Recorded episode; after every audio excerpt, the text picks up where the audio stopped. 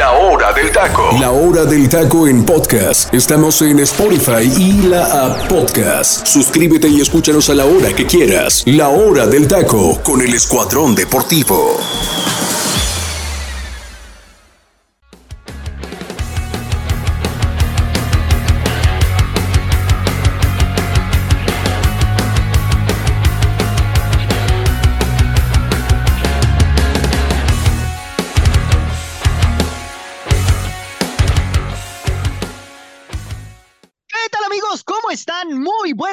Para toda la gente que nos está escuchando en este momento en el centro de la República Mexicana y también en Guatemala, por supuesto. Y muy buenos días para todas las personas que nos siguen en el Pacífico. Me da muchísimo gusto saludarlos. Mi nombre es Freddy López y sí, están escuchando en este momento la hora del taco a través de el comandante 101.3 FM. Somos el Escuadrón Deportivo y el día de hoy te traemos mucha información acerca de varias situaciones que se están presentando ahorita tanto en nuestra liga como a nivel internacional. Ya lo estaremos aquí analizando porque la verdad es que va a estar muy interesante el programa. Quédese con nosotros. Y bueno, sin más preámbulo, quiero presentar al gran elenco que me acompaña el día de hoy.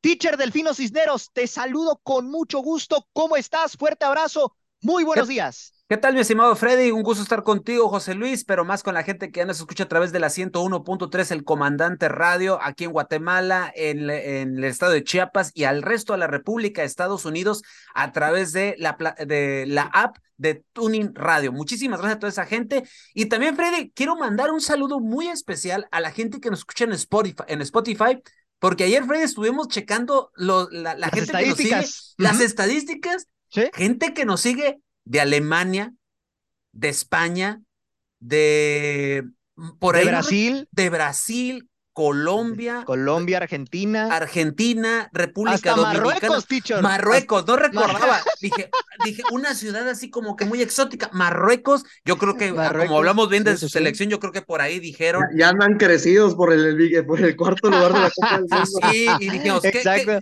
ya andamos crecidos, hay que meterle billete y nos Hasta Japón, teacher, también nos, nos, escuchan. Ajá, ya tenemos billete, andamos crecidos, estamos ahí en el top de las elecciones y vamos a escuchar la hora del taco para ponernos a tono, ¿no? Entonces, miren. Correcto. No, no, muchísimas gracias a toda la gente que nos sigue en Spotify, muchísimas, muchísimas gracias y obviamente la gente que nos sigue aquí en, en el Comandante Radio, ya sabes, somos el Escuadrón Deportivo a sus órdenes y también mandar saludos a la gente que nos sigue en nuestras redes sociales como La Hora del Taco Oficial, Facebook e Instagram. Ahí búsquenos, ahí vamos a estar subiendo información y situaciones que más adelante usted va a empezar a ver de parte de sus amigos de aquí de la hora del taco.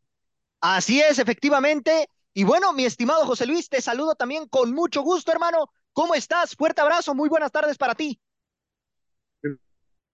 Estar contigo y mi compañero teacher Delfino Cindero y toda la gente que nos está sintonizando en este debido momento en su programa favorito, donde les traemos toda la información, como ya saben, de lo que sucede en nuestro fútbol mexicano.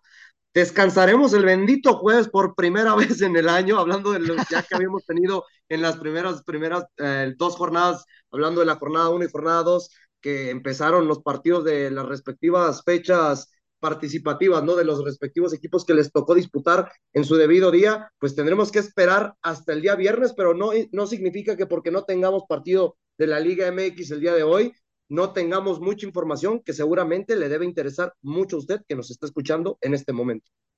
Efectivamente, José Luis, y es que pues ahora traemos una noticia que la verdad yo cuando la leí me sorprendió bastante porque no me la esperaba, ¿eh? Ya, ya me estoy imaginando eh, que esto va muy similar al formato que manejan en la NFL, pero bueno, la gente va a decir, ¿de qué demonios estás hablando?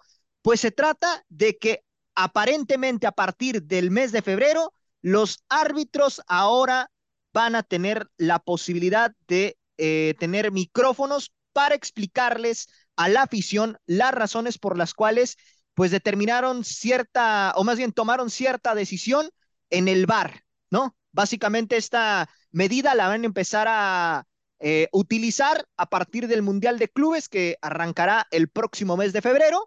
Entonces, pues es algo que a mí me llama la atención porque realmente pues es algo, algo novedoso, ¿no? Ya lo habíamos platicado hace algunos años con el tema del VAR, que se nos hacía algo interesante, ¿no? El ver cómo iban a implementar esa herramienta y bueno, ahora con esta eh, nota que acaba de salir el día de ayer, pues la verdad es que sí, en lo particular me sorprende bastante, pero, teacher, ¿para ti es una buena decisión el hecho de que quieran implementar esto en el fútbol soccer como tal? Digo, porque pues eh, ahora sí que, toda decisión se va, se va a explicar, ¿no? ante la afición, le parezca o no le parezca lo que haya determinado el árbitro en ese, en ese eh, sentido. Mira, entiendo la situación, el hecho de que, eh, pues obviamente la, este, este comité, la, la International Board, el, el, obviamente el organismo que dicta las reglas del fútbol, eh, ha autorizado esto. Lo entiendo porque de cierta manera le das un poquito más de claridad y menos a la suspicacia, ¿no? E, eso le quiero, le quiero encontrar el lado positivo a esto, ¿ok? Eh, para empezar, ¿no? Como en el fútbol americano, ¿no? Cuando el, el, el juez, obviamente, tú lo acabas de decir, ¿no? Cuando el, el, árbitro ahí dice por qué se sanciona, por qué se lanzó el, el, el pañuelo amarillo, eh, por qué le quitas yardas, por qué hace su castigo, etcétera, ¿no? Y te explican eh, a manera breve, ¿eh? Porque también no, vayan a querer que nos expliquen por qué tomaron ah. la decisión, etcétera. O sea, porque no. Imagínate, si un partido ya dura como casi dos horas, eh, 15 minutos, teacher, de repente, ahora imagínate con esto. Yo, ahí te encargo, ¿no? Yo a lo que a lo que yo espero que con esto es vas, el árbitro checa, tome la decisión de la manera inmediata, regrese y a lo mejor donde se pueda tardar un poquito es en tal vez diciendo en la explicación. Por ejemplo, en la situación de Henry Martin, aquel fuera de lugar contra Toluca, ¿no? Decir, por cinco centímetros o por escasos centímetros se anula el gol, el delantero está en posición fuera de lugar. Y en ese momento, yo, si ya quieres que eso, Freddy, sea un poquito más claro, en las pantallas se debe demostrar la situación. Para que la afición se... Obviamente la afición nunca le vas a dar gusto. claro, por supuesto. Obviamente, la gente nunca está conforme con nada, ¿no? Pero me parece bien para dar un poquito más de mayor claridad y certeza a esto. Ahora, yo lo transporto a las ligas. ¿Cómo lo van a utilizar el, cuando le toque a la Liga MX? Imagínate que aquí se tardan hasta una decisión se tarda hasta 8 o 10 minutos, Freddy. Correcto. Ahora Por eso lo decía, lo del tiempo. Ahora imagínate para explicar. No me los quiero imaginar porque de repente tú les ves las caras a los árbitros, están, con, perdóname la expresión que voy a utilizar, están hechos popó en los calzones. No lo, voy a decir de la manera como dijera un niño. Se, sí, sí, correcto. Se hacen del baño, Freddy. Se les ve la cara de que están tomando la decisión, no por ellos, están tomando la decisión porque prácticamente a veces pienso que en el bar les dan, le han de decir, no seas, ya sabes, y marca esto porque la regaste o algo por el estilo. No sé, yo interpreto, yo veo, pero si lo van a hacer, Freddy, de nueva cuenta tienes que capacitar al arbitraje. Correcto hacerle que, que, entienda que es una que es las decisiones son a criterio de él. Los del bar solamente te están sugiriendo, te están sugiriendo y a veces son apoyo. A veces las decisiones del bar son correctas y son buenas. En el campeonato, en la Copa del Mundo se vieron decisiones de estas. El cantante Guerrero estuvo en Miscuida en una de esas y por una decisión de esas estuvo en el en el bar en la final. Entonces, Ojo, o sea, eso puede ser un buen, un buen aditamento, una buena herramienta, pero también depende de qué utilidad o qué finalidad le des. Entonces, entiendo que esto hace un poquito más justa la situación. Aquí el problema es cómo lo aplicas, cómo los capacitas y cómo lo sacas esto a la luz pública enfrente de la tribuna. Y sabemos que hay tribunas que son respetuosas, pero sabemos también, mi Freddy, que hay públicos que son que son, ojo eh, con eso, y nada más me transporto otra vez a la liga. Si de por sí a veces con las decisiones, ¿qué les dicen con el famoso, el famoso grito que dicen aquí que es homofóbico, que repito, para mí no es homofóbico? Imagínate cuando el árbitro falle en contra de tu, de tu equipo, que por ejemplo sea local y que sea una sancionada en contra de, no me lo quiero imaginar todo lo que le va, todo lo que le van a decir y lo que van a gritar y con lo que se va a convertir el estadio. También tienes que educar a la afición en eso que eso ha tomado mucho tiempo, mi Freddy, sobre todo con este famoso del grito. El grito no se ha extinguido por más que han hecho campañas, por más que los jugadores les ya, dicen... Ya no se profesa tanto, teacher. Bueno, ya no es tan común como antes. Sí, se sigue profesando en algunos estadios, pero ya sí se ha visto un avance en la erradicación de ello, ¿eh? Sí, pero también porque ya les dice, sabes que va a haber multas de etcétera, y como que la malicia, ¿no? Pero seamos honestos, Freddy, y tú has estado en los estadios, tú has estado en el Tijuana, el grito se sigue haciendo. En transmisiones a veces como que le, eh, como que le bajan un poquito el volumen, en los árbitros hacen, ya mejor para qué paro. ¿Sabes en dónde lo he escuchado mucho? En el Akron. Ah. En el Akron, con Chivas. Ahí sí me ha tocado escucharlo. Entonces, es, es, es, es toda una, o sea, está bien lo que quieren hacer, por eso te repito, por eso empecé con lo, con lo, con lo primordial o lo básico que me preguntas, pero también hay que encontrarle todas las situaciones que pueden envolver esto. No sé si José Luis ahí ya te puede dar también otro norte o otra, otra punto de vista al respecto. José Luis, para ti beneficia o más bien beneficiará o perjudicará al fútbol esta nueva regla que quieren implementar? Pues principalmente, como dice mi compañero teacher, ¿no? Depende mucho de los árbitros que tan capacitados estén para poder efectuar las decisiones en su momento indicado, porque lo hemos visto que se ha aplicado en otras ligas de mayor peso en el mundo, como la Liga Española y la Liga Premier de Inglaterra. Y en la Premier sabemos que casi parece un mundo de hadas, parece un mundo de arcoíris, todo se hace de una manera eficaz en su debido momento, en el momento preciso cosa que en la Liga Española, fuera de tener un fútbol espectacular, el arbitraje está al mismo nivel que la Liga Mexicana y ha efectuado muy malas decisiones y lo acabamos de ver. Este mismo inicio de semana, el día lunes, en el partido entre Cádiz contra Leche, que un gol del empate del equipo del Cádiz le da vida al equipo que también está peleando los puestos del descenso, cosa que el arbitraje y el VAR no efectuaron de muy buena manera decisión porque si repetimos esa jugada en otra, como tomándola con comparación de jugadas que se han efectuado en nuestra Liga MX, que no se han tomado decisiones a favor de los equipos que realmente están peleando por cuestiones porcentuales, porque sabemos que el punto de la cuestión del descenso, pues todavía no sabemos lo que significa eso, hablando de que todavía ni siquiera se tiene presupuestado hasta cuándo regresaría por los pretextos que pone nuestra Federación Mexicana de Fútbol. Tendríamos que analizar la situación de que realmente ver si los eh, dueños de la, de la, lo que es el ramo del arbitraje están capacitados o tendrán que contratar gente para que les explique cómo se tendrá que efectuar el uso del micrófono en estas circunstancias.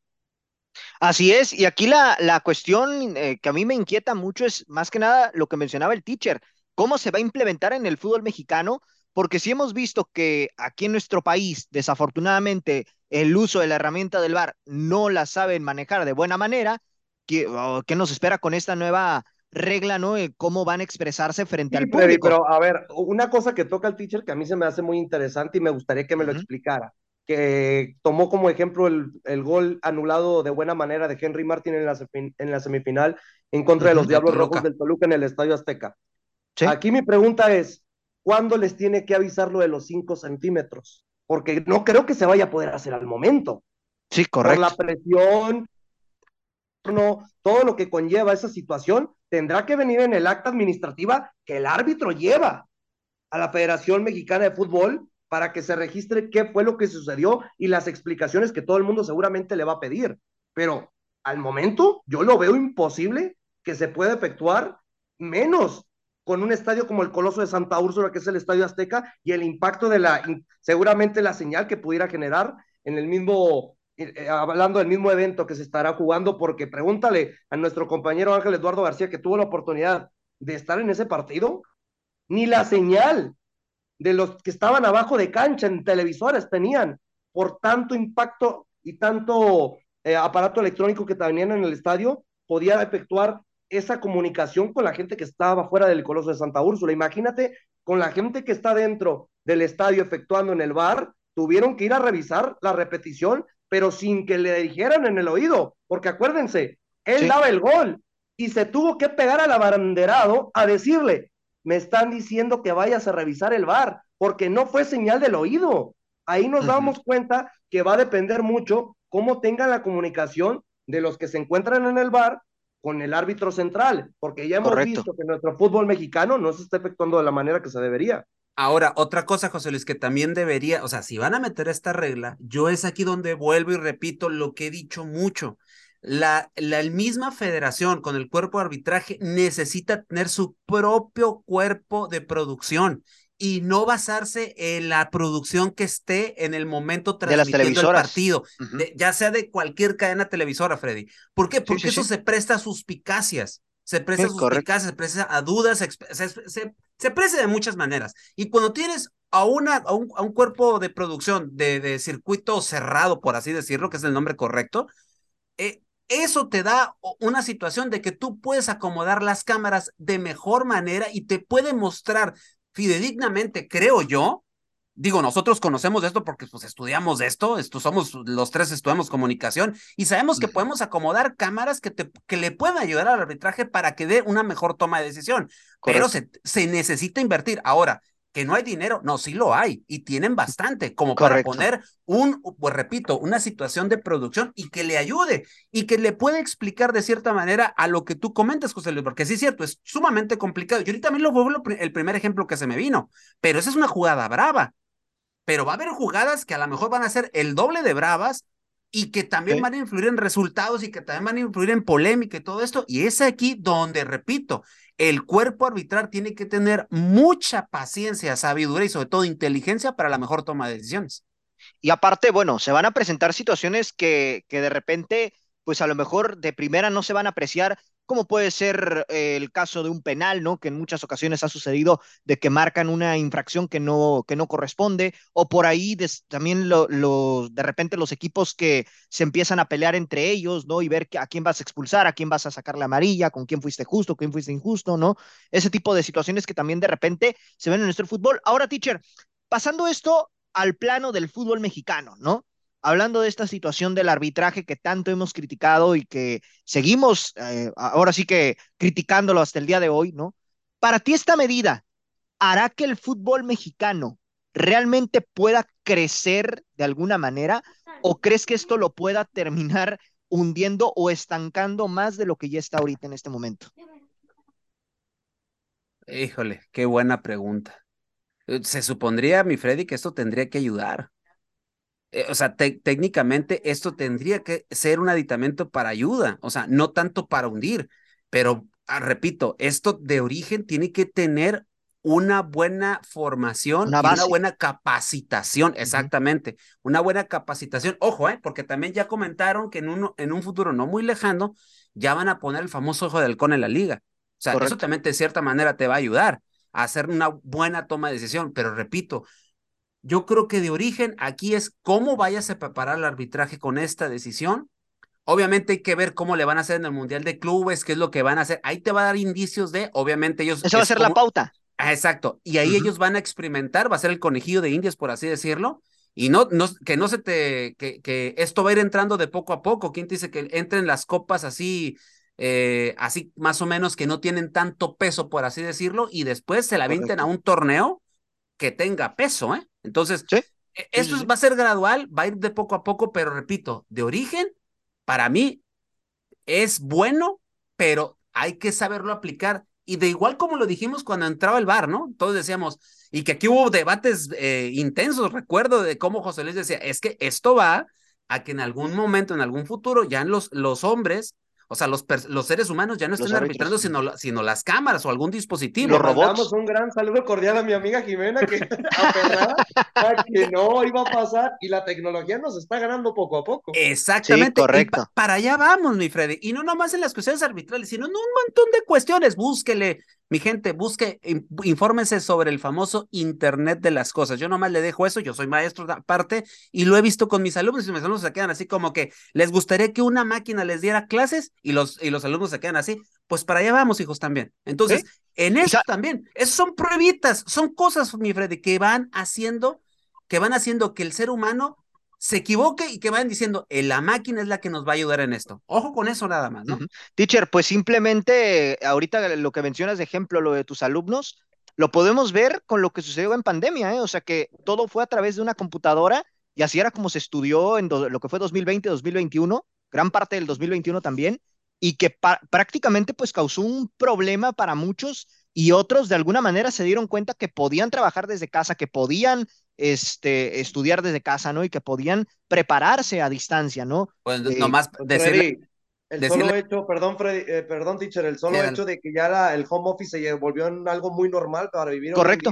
correcto. y, recordar algo, ¿eh? La hora del taco cómo nace. Ay, nomás les, les Correcto, para que la gente sepa, ¿no? Así es.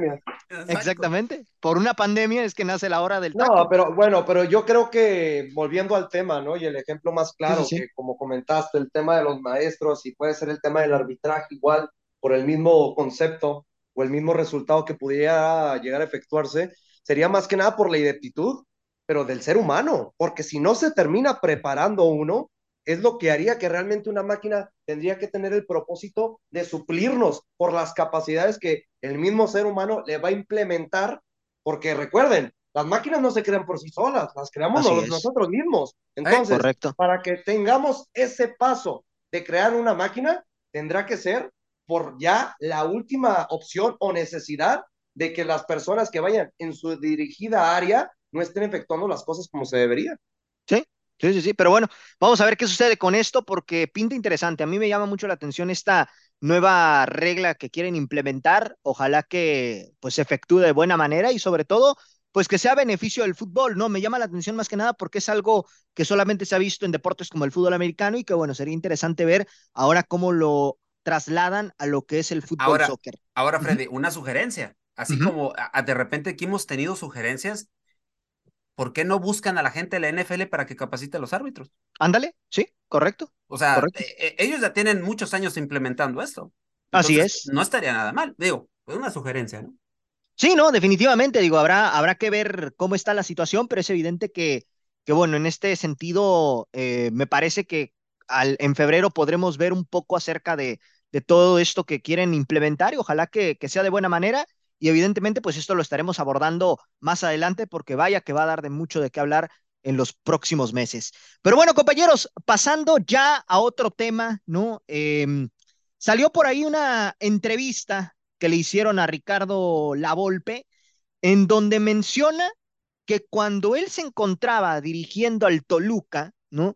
Él le solicitó a la directiva llevarse a Leo Fernández para reforzar al equipo. Sin embargo, la directiva se lo negó debido a que ya tenían a dos futbolistas apalabrados por parte de los representantes y que bueno, realmente pues er, eran jugadores que la Volpe no pidió en ese momento y en posiciones que ni siquiera él había eh, necesitado como tal, ¿no?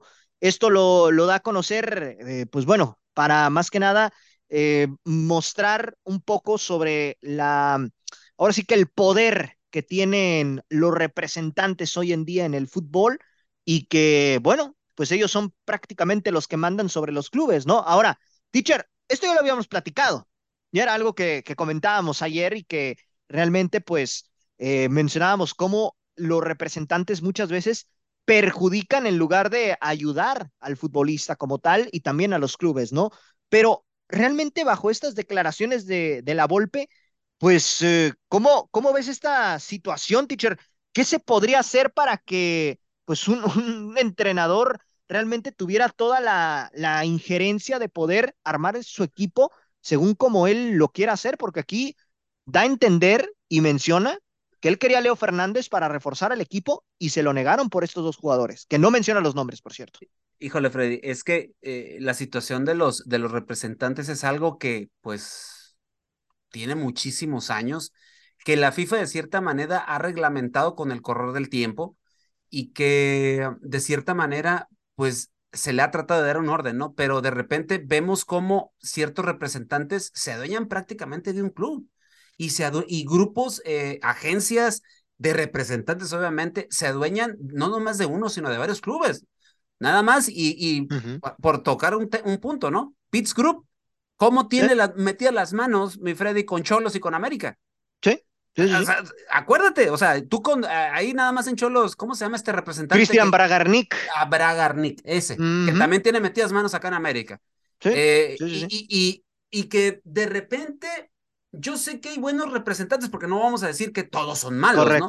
Que todos son malos y que eso, no, pero eh, ayer comentábamos y, y, explicábamos, por ejemplo, dos fichajes, por ejemplo, en América que estaban prácticamente hechos, eh, Joe Yoshimar Rojas y, em, Brian Ocampo, que en su momento los ya se, se habían arreglado con el club, con el jugador, y de repente el representante, no queremos tanto, y sabemos que ese dinero era para quién, para los, mismos, representantes. Ahora, eh, Antonio Lavolpe, Ricardo Antonio Lavolpe, sabemos precisamente que es alguien que no se calla, pero también no hay que también eh, no, decir o no decir eh, este tipo de situaciones. ¿Por qué? Porque también los entrenadores tienen gente que obviamente ellos confían en ciertos representantes para que les lleven ciertos jugadores. O sea, también, también no, no es que, no es que seamos este puritanos en esto. O sea, hay, hay, eh, hay, ¿cómo se llama? Hay técnicos que se manejan con ciertos representantes, pero una cosa es,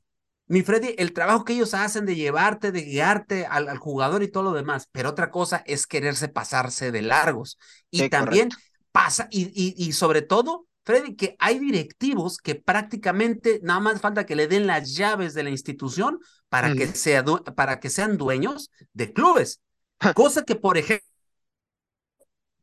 al parecer, este conflicto que pasa entre en América con lo de Diego Laines, ayer se los comenté, ¿no? O sea, es el, el, representante que trae a Diego Laines, que por fin salió el nombre, ahorita, ahorita les investigo bien el nombre del, del, representante, es el mismo que trae a Cendejas, y como no quería conflictuar a sus dos mismos representados, Santiago Baños lo dijo, Ojo que también es otra cosa que me llamó la atención, cómo ahora si Santiago Baños habla y dice qué onda y todo este rollo, porque cuando fue lo de, lo de Brian y lo demás, no dio nombres, no dio cifras, no dio nada y todo se especuló, ¿no? Todo se comentó, pero fue un secreto a voces. Y aquí sí lo dijo, es volvemos a lo mismo. O sea, ¿a quién están solapando? ¿A quién están quitando? ¿Qué están haciendo? ¿Qué están moviendo? Entonces, es un, es un mal, mi Freddy, es un mal, es un mal que está en el fútbol y que muchas veces te echa a perder ciertas negociaciones que para el club le pueden ser beneficiosas y que también a su vez pueden perjudicar y de muy, muy fea manera. Ahora, José Luis, en este sentido, para ti, ¿cómo perjudican eh, estos representantes al fútbol como tal? Hablo en general, ¿eh? no solamente en México. Pues dependerá mucho de qué manera se maneje el representante, ¿no? Hablando que si verificamos en otras partes del mundo a nivel internacional, como se maneja en Sudamérica, que es muy parecido al, a cómo se maneja en nuestro país, ¿no? En Centroamérica con México, Estados Unidos, Canadá, Costa Rica, entre otros, pues la diferencia es abismal, ¿no? Hablando de cómo se maneja a nivel europeo. ¿Y por qué digo que estas diferencias? ¿Por qué remarco la diferencia de Sudamérica, Centroamérica a Europa? Porque nosotros permitimos que tengan poder de más. El teacher lo acaba de decir ahorita. El problema es de que dejamos que ellos adjudiquen por deber favores, porque, a ver, gente que nos escucha y compañeros, ¿cuántas veces no hemos visto en nuestro bendito fútbol mexicano que dicen, oye, me debes un pequeño favor y no puedo dejar a estos dos futbolistas libres porque necesitan estar jugando, porque me deben dinero o por tal de vida razón? ¿Cuántas veces no hemos visto que llegan equipos como Querétaro, Puebla, y te lo puede decir el mismo Santiago Baños, cuando llegó a Reyes, cuando llegan entre uno que otro futbolista que decíamos, el Mono Osuna, ¿ellos realmente merecían llegar a la América? Ahí es cuando nos damos cuenta que en la industria donde trabaja Santiago Baños y otros representantes de nuestro fútbol mexicano, lo que tienen que hacer es cumplir con sus benditos favores, porque si no, ellos mismos dejan de generar. Y hemos visto en varios lapsos a nivel internacional. ¿Cuántas veces no hemos visto que también hasta los mismos representantes en el viejo continente tratan de acomodar a sus futbolistas, pero no tanto por el ingreso que ellos puedan generar, sino por el acomodo que necesitan sus futbolistas de que normalmente ya no se encuentran cómodos en sus actuales clubes, porque lo hemos visto con Méndez. ¿Quién se imaginaba que el eterno Méndez iba a terminar su contrato con manejó la mayoría de la carrera? Entonces, eso es de los ejemplos que nos damos cuenta que cuando llega entre futbolista y representante o directiva meten otros ingresos que no se tienen estipulados en los contratos, es lo que hace que recalque ¿no? ese mal uso de los representantes y que recalque principalmente cómo es el reflejo del representante en México y en Centroamérica y en una que otra parte de Latinoamérica. Y digo Latinoamérica porque el teacher ahorita dio un ejemplo claro con lo de Lucas Ocampo. Y pregúntenlo ahorita, ¿dónde está Lucas Ocampo? Está jugando en España, para si no sabían, ni está jugando en el Cádiz. Entonces, Ahora, su representante tarde o temprano le encontró un acomodo, pero el acomodo que no le pudo sacar de, de tajada a los equipos del fútbol mexicano. Ahora, ahorita que les dije, ¿quién es el representante de, de, de Diego, de Diego Laines y de Cendejas? Su nombre es Alejandro López Martínez y es un empresario y agente validado por la FIFA para representar a futbolistas y se ha ganado terreno en el fútbol mexicano, especialmente en América, donde ha surtido refuerzos en todas las posiciones. Él, como muchos agentes, ha apostado por representar a jugadores eh, con proyección a futuro, Así captó a Diego Lainez en sus primeros pasos en América. Su nombre ha sonado entre otros equipos, principalmente en Chivas, pues representa a Alexis Vega. ¿Le suena? Fue señalado como uno de los principales de que el atacante alargara su renovación en 2021 cuando decidió que se iría libre a Europa. Finalmente renovó con un contrato millonario. De acuerdo a, datos del economista, FIFA permite que los representantes obtengan en, en, un porcentaje del sueldo del jugador y en el caso de las transferencias, tiene derecho a percibir desde un 6% hasta un 40%, aunque la mayoría firma el 10%. Cuando Diego Lainez se fue al Betis por más de 16 millones de dólares, Alex López habría recibido cerca de 1.6 millones de dólares en caso de haber cobrado el 10%. El objetivo de López y de cualquier otro representante es encontrar un futbolista que le permita ganar a futuro y por ello se acercan a las canteras. En el caso de este señor, Alejandro López, tiene firmados a jugadores de Santos como el Mudo Aguirre y Santiago Muñoz, además de Eugenio Pisuto, salido de la institución de Pachuca, que ya sabemos, ¿no? ¿A qué jugadores más eh, representa de Laines? Aparte, pues también tiene a Mauro Laines, ojo, a Jordan Silva, a Alan Medina, quienes llegaron al nido en la era de Santiago Solari. Para el clausura 2023, la, la, salida de Guillermo Ochoa, América buscó un portero y aunque sonaron varios nombres, finalmente llegó Luis Malagón y adivinen quién lo representa. Sí, Alex López. Alejandro López.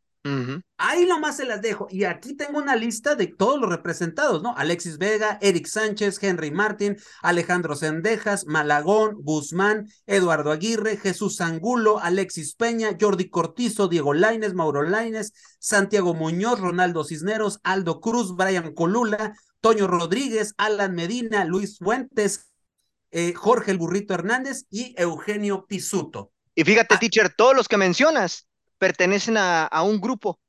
¿Por qué? Porque, por ejemplo, el caso de, lo que mencionabas ahorita de Toño Rodríguez eh, y por ahí me mencionaste otro, el caso del Burrito Hernández, estaban en Grupo Pachuca hablando del de, el Burrito Hernández y se terminó yendo a Grupo Caliente con el equipo de Querétaro. Entonces, mi Freddy. Pero, recuerda que la mayoría es un ejemplo y ahorita el teacher está manejando que este artífice, este personaje que está manejando ahorita la mayoría de los futbolistas de las Águilas de la América, Pregúntenle a Chivas Rayadas de Guadalajara, fácilmente. Estamos hablando que un 70-75% son del mismo representante.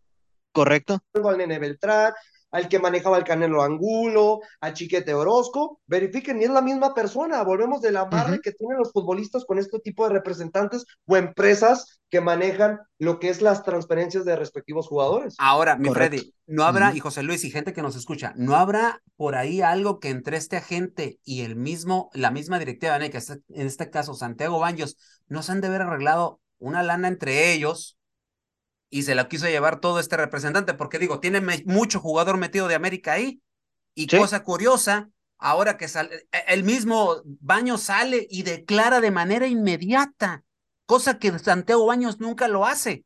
¿Cómo que ahora sí se le ocurre salir y declarar? Jugada, sí, Exactamente. O sea, esos son, o sea, eso es especular, porque el que el involucrado, o sea, Diego Lainez, ¿por qué no ha salido a hablar? Ayer José Ramón lo decía, así, ¿por qué Diego no ha salido a hablar? Estaría interesante hacerlo verdad. Y por ahí varios compañeros del medio han dicho lo mismo, ¿por qué no sale Diego a hablar? Cosa curiosa, ¿no? No dice absolutamente nada. Aquí hay mano encerrada, hay gato encerrado en esta situación, pero como lo comentó la Volpe con, con, lo, con, la con el, esta nota de origen que dices, mi Freddy, los representantes tienen demasiado poder y ahorita con este ejemplo nos damos cuenta, esta es la puntita del, del iceberg. Imagínate si le empezamos y ese, ese es un representante, teacher.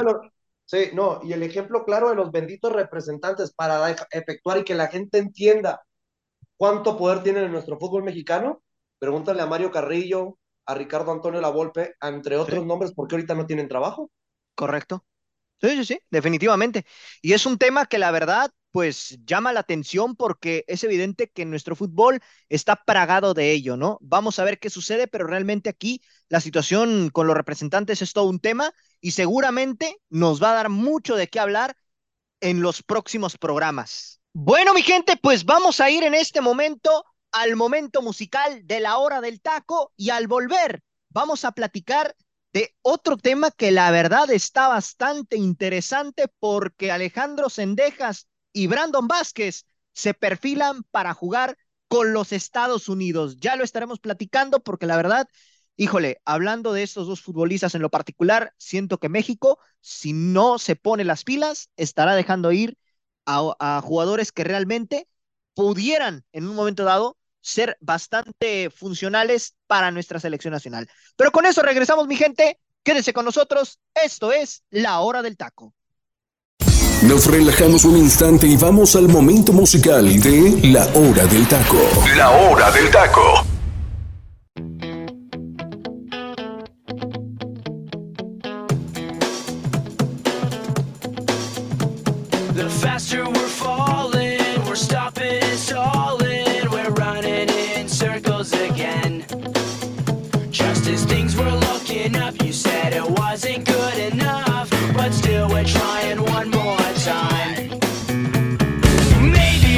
trying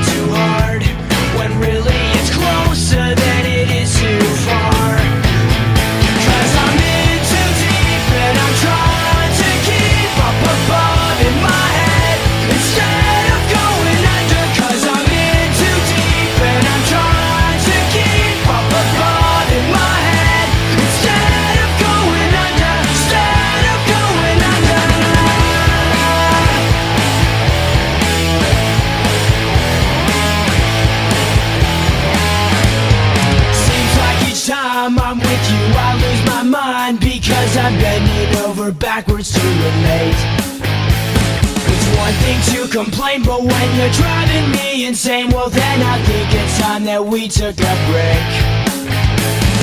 Maybe we're just trying too hard, when really it's closer than it is too far.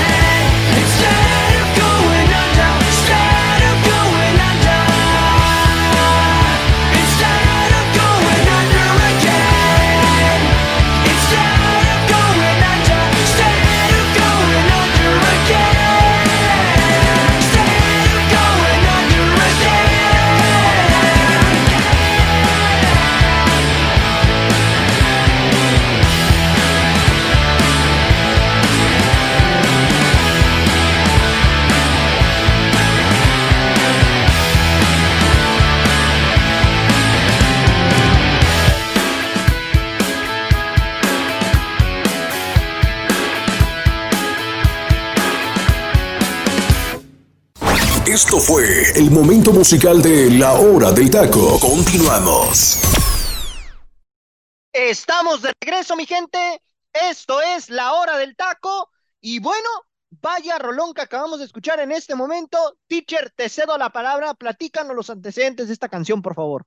De septiembre, septiembre del 2001, fíjense ya cuánto tiempo pasó y parece que fue ayer cuando la primera vez que escuché esta canción Into Deep, el segundo sencillo del álbum All Killer No Filler de la banda Sum 41. La canción fue cuida en este disco recopilatorio All the God the Shit y actualmente se trata de una de las canciones más escuchadas de la banda en la plataforma de Spotify. Y obviamente cuando tú escuchas los acordes de esta canción, obviamente a mí se me vienen muy gratos recuerdos puesto que me acuerdo mucho de una película que yo sé que muchos jóvenes o adolescentes de aquella época vimos que se llama American Pie y que obviamente Ah, sí. es un obligado, obviamente, Sí, para sí, sí. los jóvenes No, de aquel Eso entonces. seguro no te la perdiste, Freddy, ¿verdad?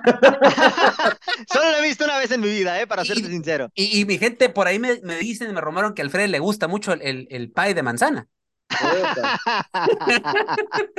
José Luis, Gracias, teacher. José Luis, Gracias, es que, teacher. es que José Luis, es un obligado, ¿sí o no? De, de aquel Sí. entonces eh, y tenerlo en los, en los playlists de aquel entonces, ¿no? Y bueno, de hoy en día obviamente le escuchas y te remontas ese tiempo. Claramente, y más que nada porque esta canción la acabo de escuchar el día de hoy en el gimnasio en mi playlist. Por eso mismo puedo decir que es un señor rolón, que Claro. acaban de escuchar todos ustedes. La verdad que qué buena manera para hacer jueves de escuchar canciones con esta actitud, porque es una canción que al paso de los años y al paso del género, que aunque mucha gente no les no le guste este tipo de rock, El claramente punk. le escucha y lo pone contento. Yo no conozco a alguien, o, Correcto. o le pega el recuerdo que acabas de mencionar, teacher, ¿no? De esa referencia de películas, porque también fuera de American Pie me ha tocado escucharla en una que otra película más. Ah, sí, y en series, y en, y en, y en este, en algunos eh, en, ¿qué más? En algunas películas, de películas, eh, series animadas, obviamente no aptas para niños, sino para público adolescente adulto. O sea, la canción ha tenido su- obviamente sus momentos. su Las impacto. películas de terror comedia, teacher, me ha tocado ver. Exacta- Exactamente. Es una película, digo, perdón, una, una canción muy, muy recomendada. Yo que se la recomiendo para que la tengan en el playlist y que lo pone de buenas en este ya jueves. Jueves, así como se Exacto. saca por el lado de acá de baja, así le decimos nosotros. Y miren, puro poder baja el día de hoy en la hora del taco. Este, eh, ya es jueves 19, ya casi es viernes chiquitito, así de que disfrute y este es el momento musical de la hora del taco. Así es, efectivamente, y la verdad, una gran canción sin duda alguna que, que bueno, bien lo menciona el teacher, ¿no? Lo han utilizado en múltiples producciones, ¿no? Tanto en series como en películas y que, bueno, evidentemente, pues una canción que siempre te pone de buen humor cada que la escuchamos. Compañeros, pues vamos a continuar aquí con el programa y es que hay un tema que en lo particular a mí no me sorprende, pero sí, en cierta manera me molesta un poquito, ¿no? Hablando de, de la selección mexicana, claro está, ¿no? Porque el día de ayer salió de que Alejandro Sendejas y Brandon Vázquez se perfilan para estar con los Estados Unidos. O sea, prácticamente, Freddy, no Adelante. se perfilan, van a estar. sí, correcto, correcto. A lo que me refiero es de que ya van a estar allá y se perfila que ya, o sea, ya es prácticamente un hecho la situación, ¿no? De que van a La jugar única para el ventaja para la Garras. selección mexicana, Freddy, disculpa si te interrumpo, es que son, Adelante, son adelante. partidos amistosos. A que, a- a- aunque hayan disputado minutos contra la selección de Serbia y Colombia, que tendrán estos Sí. partidos a final del mes de enero, el Correcto. problema va a ser cuando tengan la oportunidad de la Nations League.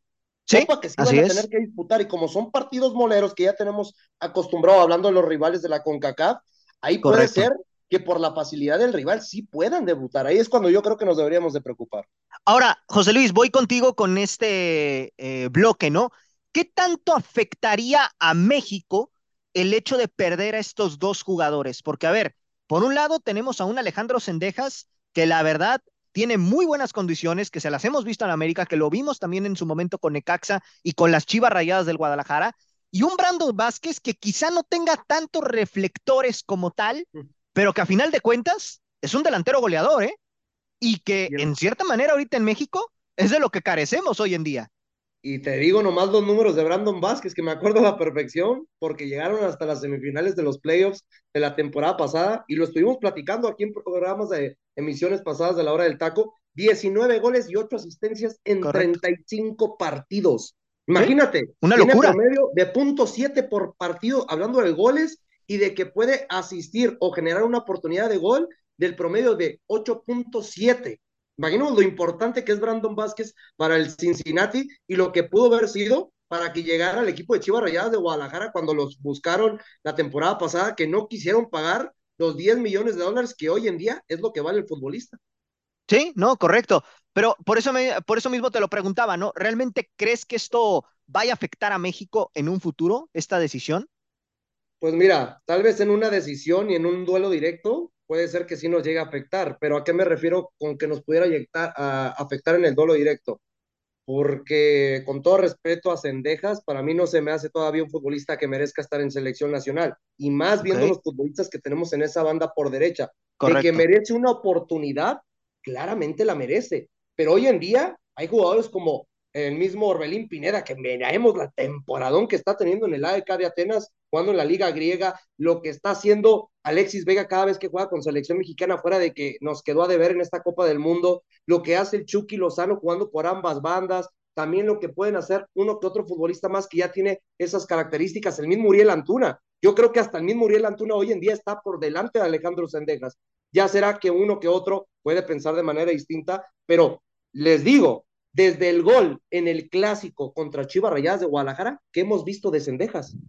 Realmente no nos estamos perdiendo un futbolista de gran envergadura. Sí es un futbolista que puede aportar tarde o temprano en selección mexicana, pero me pesa más lo de Brandon Vázquez por lo que te acabo de comentar. Y algo que tú Sí. puntualizaste, nos pesa el gol. Hoy en día no tenemos gol. Y un futbolista como Brandon, a su corta edad, estamos hablando que a sus 24 años de edad, puede darle mucho a selección mexicana y que hemos visto que él tuvo interés antes de ir por Estados Unidos, buscó a la selección mexicana, pero hay otros futbolistas que también pueden llegar como Dupuy, futbolista argentino-mexicano que juega en la Liga Argentina en Rosario Central, que esperemos no pierdan el tiempo para darle la oportunidad en selección mexicana, porque este futbolista delantero de la Liga Argentina demuestra tener cualidades espectaculares. Es un tipo Correcto. Chaquito Jiménez para que la gente que no lo conoce juega con ese tipo de fútbol. Luca Martínez Dupuy.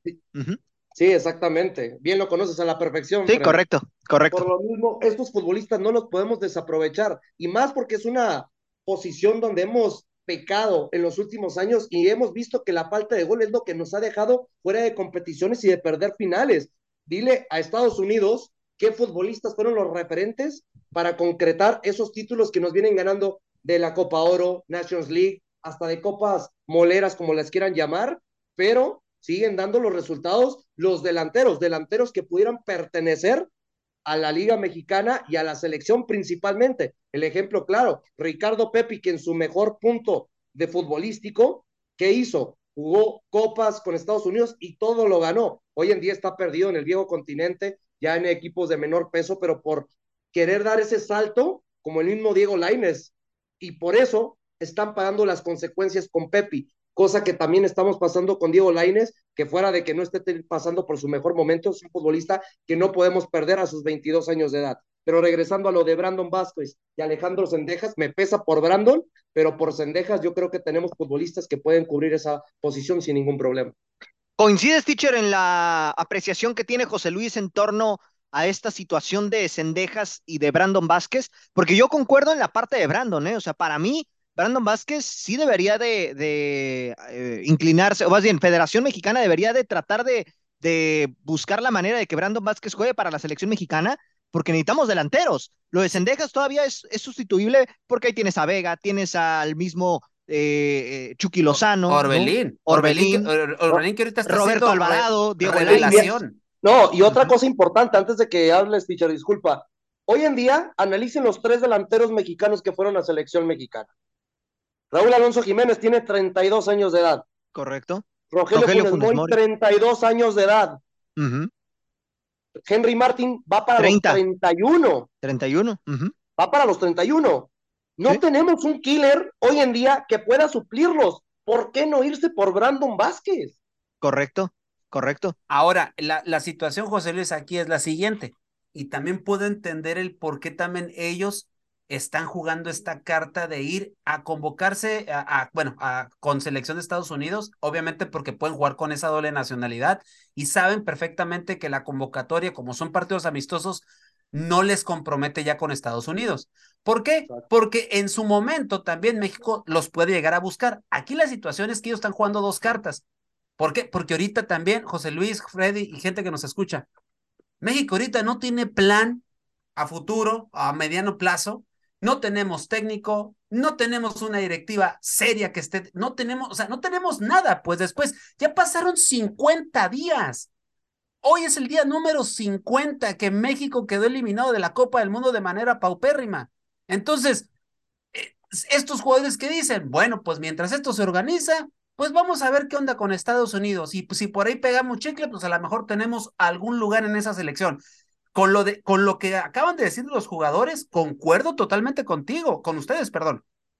A mí, para mí, Cendejas en América ahorita debería de comer banca. No está en el nivel que le conocimos. ¿Y saben por qué se cayó ese nivel? Porque fue precisamente cuando traía un nivel superlativo en América, fue cuando le dijeron, es que está en el radar de selección y ahí lo perdimos. De, a partir, y José Luis No, dice, y- y el, momento clave de, contra Guadalajara. Y puede ser que se le haya bajado lo anímico cuando sabemos que el mismo Tata Martino toca el tema de la carta, ¿no? De la bendita Exacto. carta que según le dio el mismo futbolista con su representante. Entonces, yo creo que sí le pudo afectar en lo futbolístico, pero no es un capricho o una excusa para que después de eso Sendejas sea un futbolista más que yo hoy en día sí lo alabamos porque está en el América, ya ha tenido muy buenas participaciones, pero bien lo acabas de decir, no es un futbolista que hoy en día debería ser titular indiscutible. No, no, no, no. Por eso en América buscaban a Lainez. O sea, por eso mismo. O sea, no es, no es cosa de la casualidad, ni mucho menos, pues, pero en fin. En fin, ¿no? y O ahí sea, acabas de dar un ejemplo claro, son el mismo representante, entonces Sendejas le lloró al representante para que no llegara a Laines o cómo está la cosa. ah, esa es ahí la situación, pues. o La no.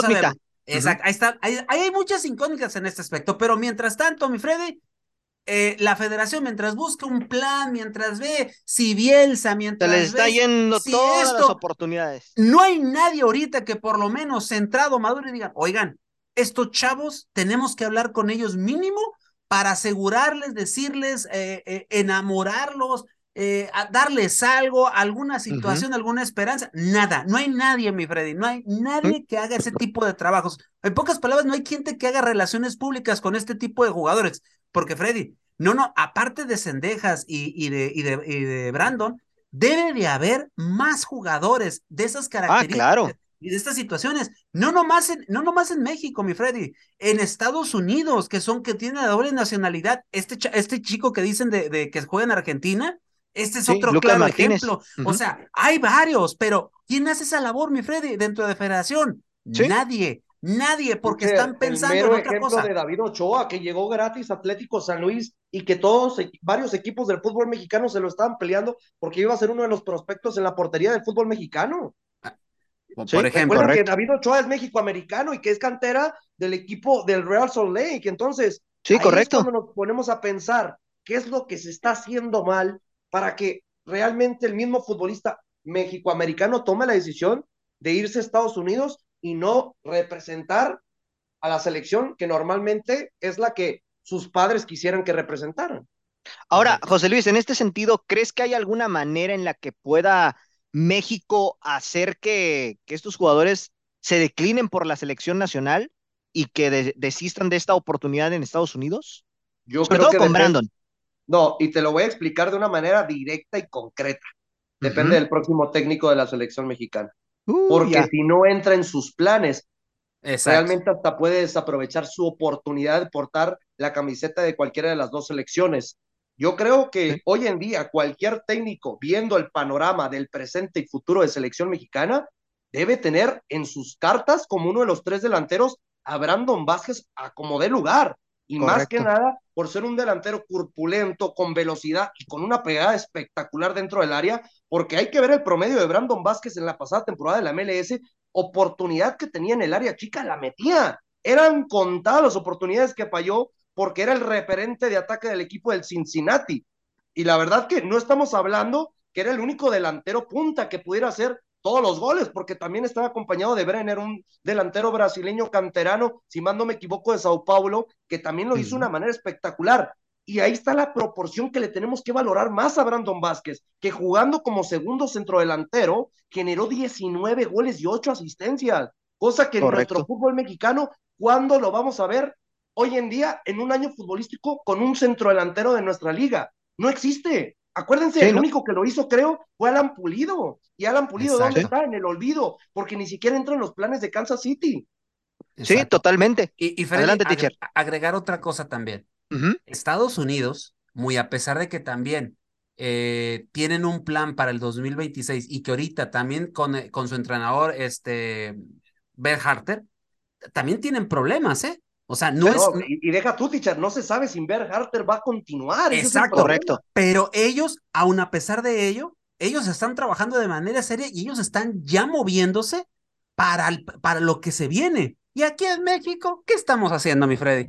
¿Qué estamos Nos- haciendo? Nos O sea, estamos haciendo y cuando- ya no continúo la frase porque... Sí, nos, Dilo, nos- Freddy, nos dilo. estamos, los se están haciendo güeyes, así literal. Hay Sí, que sí, sí. decirlo, se están haciendo güeyes, por no decirles más feo. Porque, Sí, sí, sí. Freddy, eh, entre, que una te- entre que una cadena televisora te dice, es que Bielsa es el bueno, y otra cadena te lo dice, y lo platiqué yo con ustedes el, el día Sí. lunes, yo le, Sí, el martes, ya ni recuerdo, eh, y que al otra televisora dice, no, no es cierto, no es Bielsa, no hay nombres de candidatos, pero aquí está, hay unos- una, una baraja de posibilidades. Hasta ellos mismos se, se están, eh, ya no saben ni dónde pero Se contradicen. Lo peor, Ajá. lo peor del caso no es tanto que se contradigan, es una falta de respeto que una selección con el prestigio de la selección mexicana a nivel internacional, que siempre estábamos metidos del número 11 al número 20, hoy en día esté barajeando las opciones para el próximo mundial que se va a jugar en nuestra casa. Es una Correcto. falta de respeto que tú elijas que el próximo representante pueda ser el loco Bielsa, pero dices, no, no, no, pero no es el oficial. Tenemos esta baraja. Al dar la baraja, ¿qué significa? Que sabes que tienes pocas posibilidades de que el loco pueda llegar a dirigir este proceso mundialista porque no se va a dejar manipular. Lo hemos visto al loco. Por algo es el loco. O termina hartando a los directivos, o termina hartando a sus futbolistas o al cuerpo técnico. Algo pasa con el loco que como cuando las cosas no se hacen a su manera, por algo no terminan de concretarse las cosas de buena manera. Y la misma manera, como para que actúen y entiendan, es cuando pasó, cuando todos decíamos, wow, al fin regresa un equipo mediático como la Lazio en la serie. Un día le bastó a Loco Bielsa para decir, ah, esto es lo que me vas a traer y no me vas a traer lo que yo te estoy pidiendo. Adiós, rompió el contrato en menos de 24 horas. Exacto. Eso es a lo que se Sí, lo sí, sí. jugaría la selección mexicana. Y todavía se apegan muchos compañeros de los medios de comunicación en México de decir, es que tiene que ser mexicano, pero hoy en día, con toda sinceridad, las armas mexicanas que tenemos como entrenadores no tampoco tienen muy buenos resultados para merecer ese puesto. Sí, no, correcto. Realmente aquí la situación con la dirigencia de la selección mexicana, pues está, está en el aire, ¿no? ¿Por qué? Porque no hay un plan como tal de, de trabajo de cara al próximo mundial, a Y sabiendas de esa que no hay con- eliminatorias. y Freddy, y esa lista está hecha con las patas, porque Sí, ¿cómo correcto. puedes meter a Juan Carlos Osorio y a Mohamed que llevan más de un año sin tener un trabajo? Sí, Eso sí, es, sí. es inexplicable. Y con todo Ese respeto, tipo- José Luis, y con todo respeto para la trayectoria del Tuca Ferretti, pero también está en la lista. No, Sí, y, el- y el Tuca, pero el. Tuca está de relleno, porque el Tuca ya también lo ha dicho mil y una veces que Exacto. no va a dirigir selección mexicana. Y, y la verdad, gente que nos escucha, si usted cree que el Tuca tiene posibilidades, es muy inepto, porque realmente Sí, no hay manera de que el Tuca Ferretti llegue a selección mexicana. Así es.